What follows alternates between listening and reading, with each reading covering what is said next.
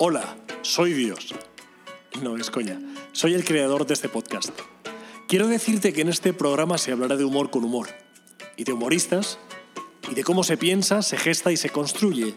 Eso tan sumamente serio para la vida humana que es lo que llamamos humor.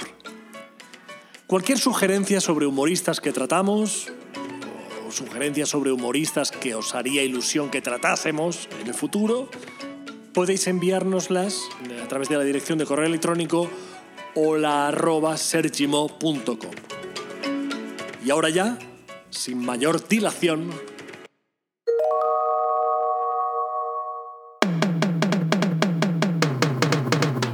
Humor, lo demás son tonterías. Un podcast lógicamente de humor, firmado por Sergi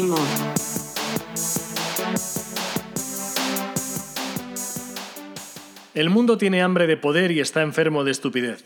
Pero me he dado cuenta de que si intentas cambiar el poder, te mueres de hambre. Y si intentas curar la estupidez, te pones enfermo. Así que, ¿sabes lo que te digo? Que cada cual haga lo que le venga en gana. Eso sí, ni me resigno ni me resignaré jamás a observar cómo se engarza todo, cómo gira, cómo nos arrastra el mundo. Porque la naturaleza no se rige por una justicia basada en el bien o el mal. Tú puedes ser una bellísima persona y palmar ya mismo. O por el contrario, ser un pedazo de cabrón y un gafe y vivir por lo menos, por lo menos, ciento y pico años. No funciona como debería ser. Desde, desde, desde, la, desde la filosofía, ¿no? Desde la razón humana, ¿no? No funciona, ¿no? Funciona por las leyes de la causalidad, sea, de la causa y del efecto.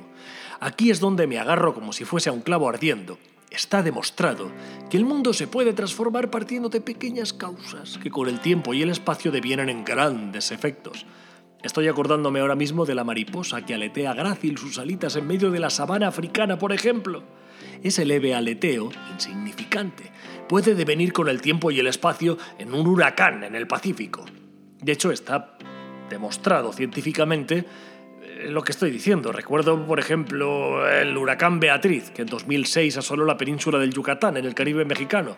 Bien, pues científicos de la NASA demostraron que había sido originado por cuatro señoras de Soria que en plena sobremesa de agosto tenían mucho calor y se pusieron a darle el abanico cra, con muchas ganas y ya ves, el Caribe a tomar por saco. Así es como, si queremos cambiar el giro del planeta de golpe, en plan bruto, pues ahí va la hostia, Pachi, ¡bum! Pues no, no podemos, nos pasa por encima.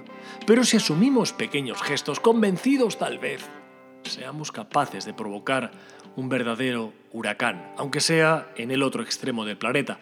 Eso sí, si lo conseguimos, ojalá sea motivado por el amor. El amor es la fuerza que mueve a las personas. El amor al dinero y el amor al poder, claro. Pero como yo no tengo ni dinero ni poder, pues me centro en el amor en se y per se. Es la ciencia del ser humano y la esencia del ser humano. Sin amor no somos nada ni nadie. Sin humor tampoco, ¿eh?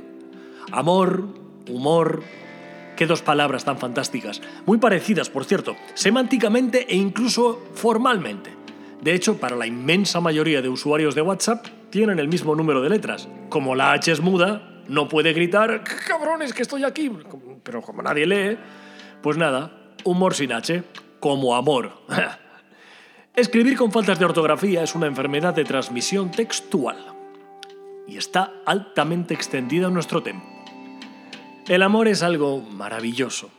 Él ama, tú amas, yo amo, todo del verbo mamo. El humor también es algo increíble. Sin humor ni nos queremos a nosotros mismos, ni nadie tiene las santas narices de soportarnos. Hacer el humor es difícil, hacer el humor bien ya es la leche. Es como con el amor. Hacer el amor es difícil, pero es que hacer el amor bien ya... Eso sí, los opuestos tienen algo en común. Tanto si haces bien el humor como si haces mal el amor, ambos provocan lo mismo. Se ríen de ti. O contigo, ¿eh? La risa es maravillosa.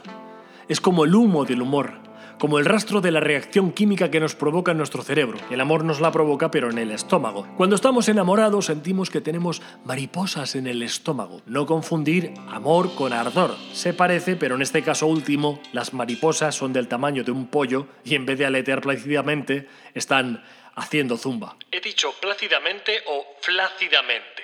No me queda claro.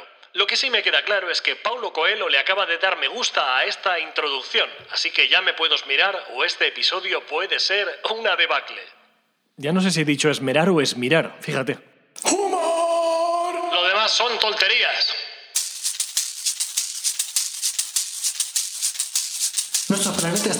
De personas, las cuales todas son diferentes, pero un estudio concienzudo del mercado nos revela uno a uno datos muy sorprendentes. Y es que igual, iguales no somos, porque igual, iguales no nos comportamos, pero en el caso contrastado de mirar para otro lado en beneficio propio, tanto no nos dice. Pero esto no es una moraleja moralina, esto es el retrato de una lata de sardinas, con intereses cruzados y necesidades que sin control ni razón desembocan solo en necedades. Necedades que son verdades como puños, truños, vulgares obviedades, camuflaje en vena para aliviar la pena de tantos y tantos personajes anormales. Así que ya sabes, no eres tan especial. pues como tú hay un montón. Sabiendas de lo dicho, cuando te miras al espejo, menudo bicho estás hecho. Piensas, soy único, tengo que compartirlo con el mundo. Pues la humanidad necesita saber de mí, cómo me levanto, cómo me acuesto. Me apuesto a que no hay nadie como yo y eso es un don que tengo que exportar al mundo. Y no, la verdad es que no es para nada necesario. Pues como tú hay un montón. Se acabó. Este no es un podcast literario per se, pero sí es un podcast humorístico. Y como tal, hay escritores históricos que han tenido una faceta humorística. Uno de los más importantes sigue siendo Santo y Seña, sobre todo por sus aforismos, por sus reflexiones, por su ironía, por su acidez, es Mark Twain. Así que en este episodio tocan perlas de Mark Twain. La raza humana tiene un arma verdaderamente eficaz, la risa. El hombre es el único animal que come sin tener hambre, bebe sin tener sed y habla sin tener nada que decir. La buena educación consiste en esconder lo bueno que pensamos de nosotros y lo malo que pensamos de los demás. Es mejor tener la boca cerrada y parecer estúpido que abrirla y disipar cualquier duda. El hombre es un experimento. El tiempo demostrará si valía la pena. Cada vez que se encuentre usted del lado de la mayoría, es tiempo de hacer una pausa y reflexionar. Suelen hacer falta tres semanas para escribir un discurso improvisado. Un banquero es un señor que nos presta un paraguas cuando hace sol y nos lo exige cuando empieza a llover. Básicamente hay dos tipos de personas. Las personas que consiguen cosas y las personas que dicen que han conseguido cosas. El primer grupo es menos frecuente. Humor, lo demás son tonterías. Un podcast lógicamente de humor firmado por Sergi Mo.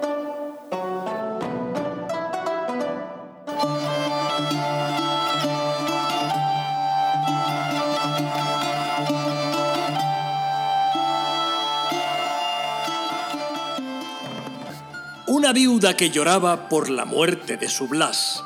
El de arriba y nadie más me consolará, exclamaba. Y en efecto, era verdad. Mas, aunque al cielo miraba, no estaba allí el que buscaba, que estaba en la vecindad. Poema escrito por Guerao en el siglo XVIII.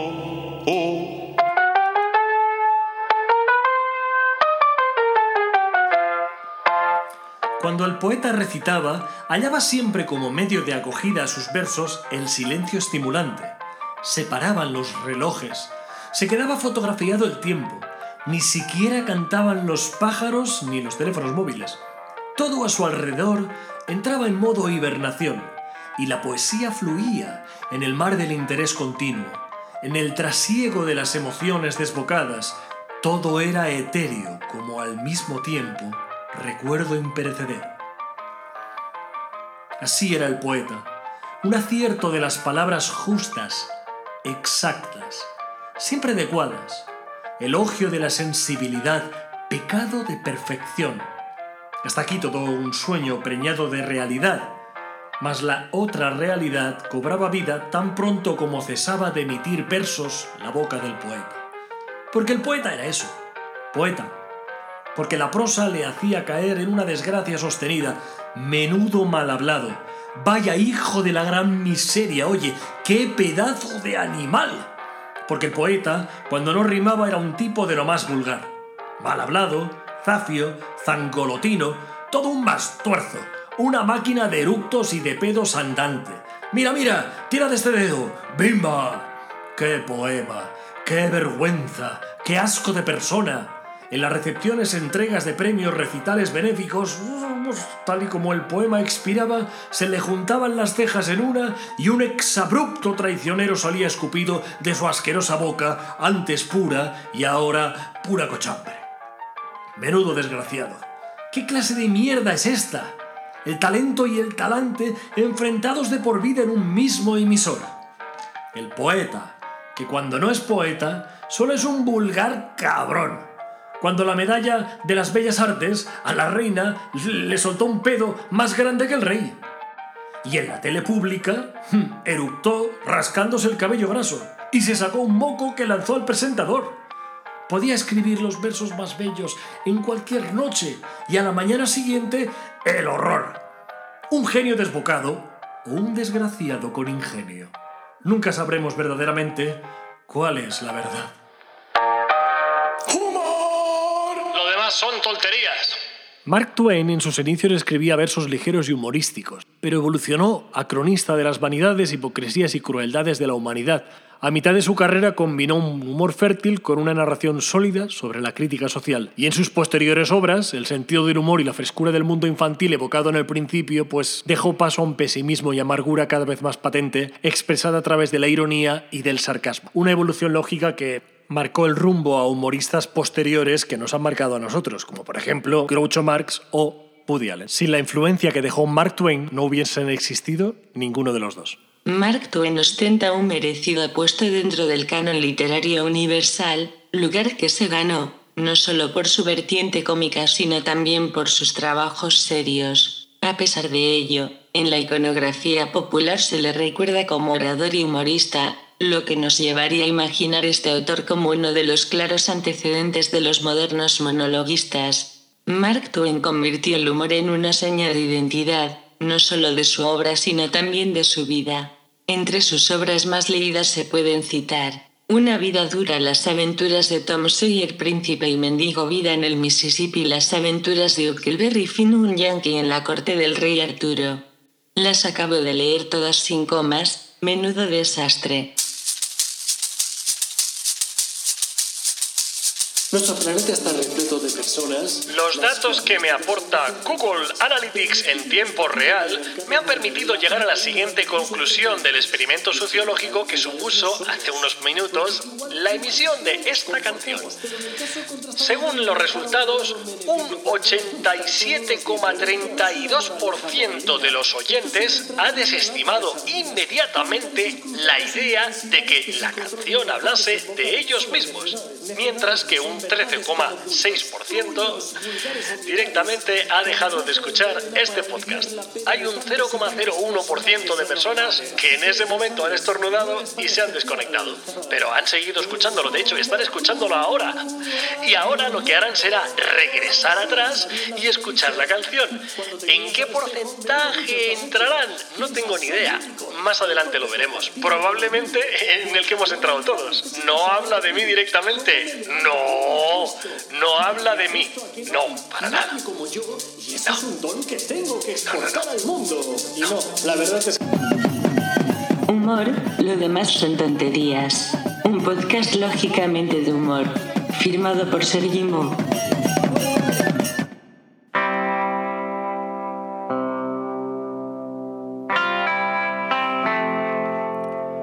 Irreconocible. Así estaba cuando lo conocí. Llevaba el pelo muy largo, desaforado. Llevaba las uñas también del mismo calibre. Todo en él era un conjunto, un conjunto vacío de sentido. Bebía lo que le apetecía sin preocuparse demasiado en lo que no le quedaría luego para poder comer con un mínimo de garantías. Era un absoluto desastre, sumido en un caos que acojonaba, la verdad. Era un abismo sobre dos piernas que parecía más bien dos patas. Era el caos en persona. Aún así, un encanto deslumbrante convencía ciegamente a todo aquel con quien interactuase.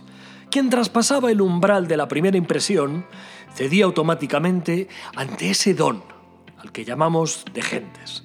Nunca conocía a nadie con mejor conversación, con mayor simpatía.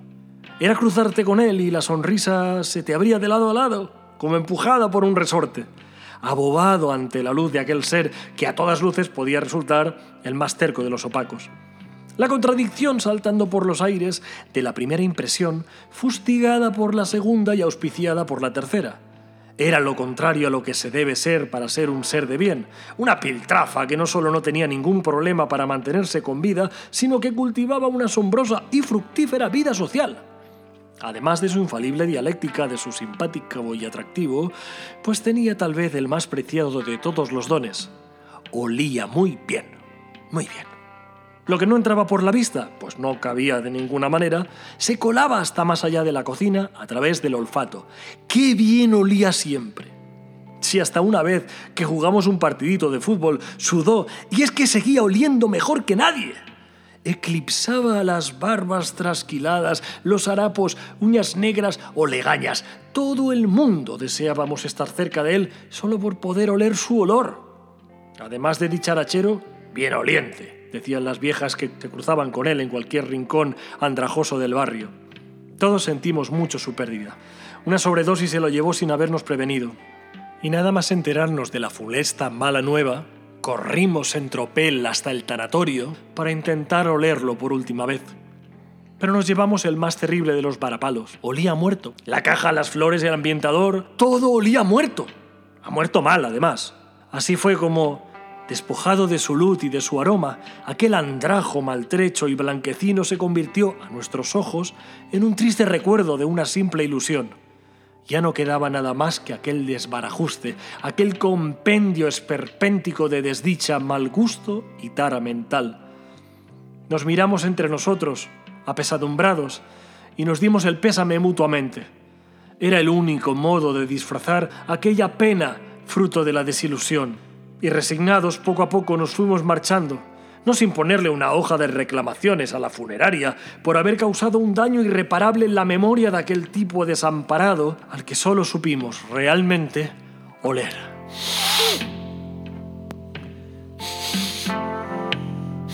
Venga, que se nos echa el tiempo encima, se nos acaba casi el episodio y todavía nos quedan unas cuantas perlas de Mark Twain. La única manera de conservar la salud es comer lo que no quieres, beber lo que no te gusta y hacer lo que preferirías no hacer. ¿Por qué nos alegramos en las bodas y lloramos en los funerales? Pues porque no somos la persona involucrada. Todo lo que necesitas en esta vida es ignorancia y confianza en ti mismo. Así tendrás el éxito asegurado. No vayas por ahí diciendo que el mundo te debe algo. El mundo no te debe nada estaba aquí primero. Es más fácil engañar a la gente que convencerlos de que han sido engañados. Hay tres clases de mentiras. La mentira, la maldita mentira y las estadísticas. He vivido algunas cosas terribles en mi vida, muchas de las cuales nunca ocurrieron en realidad. Dios creó la guerra para que los estadounidenses aprendieran geografía. La diferencia entre la palabra adecuada y la casi correcta es la misma que hay entre el rayo y la luciérnaga. Fue gratificante ser capaz de responder con prontitud. Sí, lo hice. Dije que no sabía nada. Mis libros son agua. Las de los grandes genios son el vino. Pero todo el mundo bebe agua. De todas las criaturas de Dios, solo hay uno, uno, que no puede hacerse esclavo de la correa, el gato. Si el hombre pudiese cruzarse con el gato, mejoraría al hombre, pero se deterioraría el gato. Nunca discutas con gente estúpida. Te arrastrarán a su nivel y entonces ahí te ganan con su experiencia. Vivamos de tal manera que cuando muramos, incluso los de la funeraria, lo lamenten remarcar la importancia de Mark Twain en la literatura y de su sentido del humor, de su ironía, de su ingenio, eh, es un poco un poco como remarcar el oxígeno de cara a una respiración correcta. Así que no voy a dedicarle ni un segundo más, porque bueno, eh, búscate la vida, lee sus libros, busca información sobre él. Ahora lo que voy a hacer es tratar otro tema totalmente, radicalmente, absolutamente distinto. Lo he preparado concienzudamente. Hay...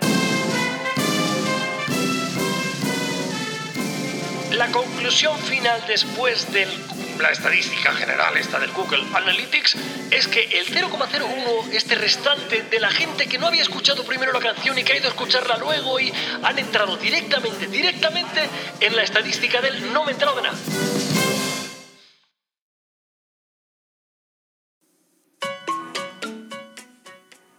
Recuerda que puedes escuchar humor, lo demás son tonterías a través de iVoox, iTunes y Spotify. Recuerda también que estaría muy bien que ahora mismo tuvieses el detalle maravilloso de puntuarnos muy bien en iVoox. No te olvides, por favor. Nuestra integridad mental depende de ello. Y por último, recuerda también que puedes comentarnos allí o en la cuenta de Instagram sergi.mo.humor. Ah, no era lo último. Porque me falta recordarte que también tienes a tu disposición la dirección de correo electrónico hola Ahora sí que ya está todo. Ya puedo desconectarme hasta el siguiente episodio. Sayonara, baby.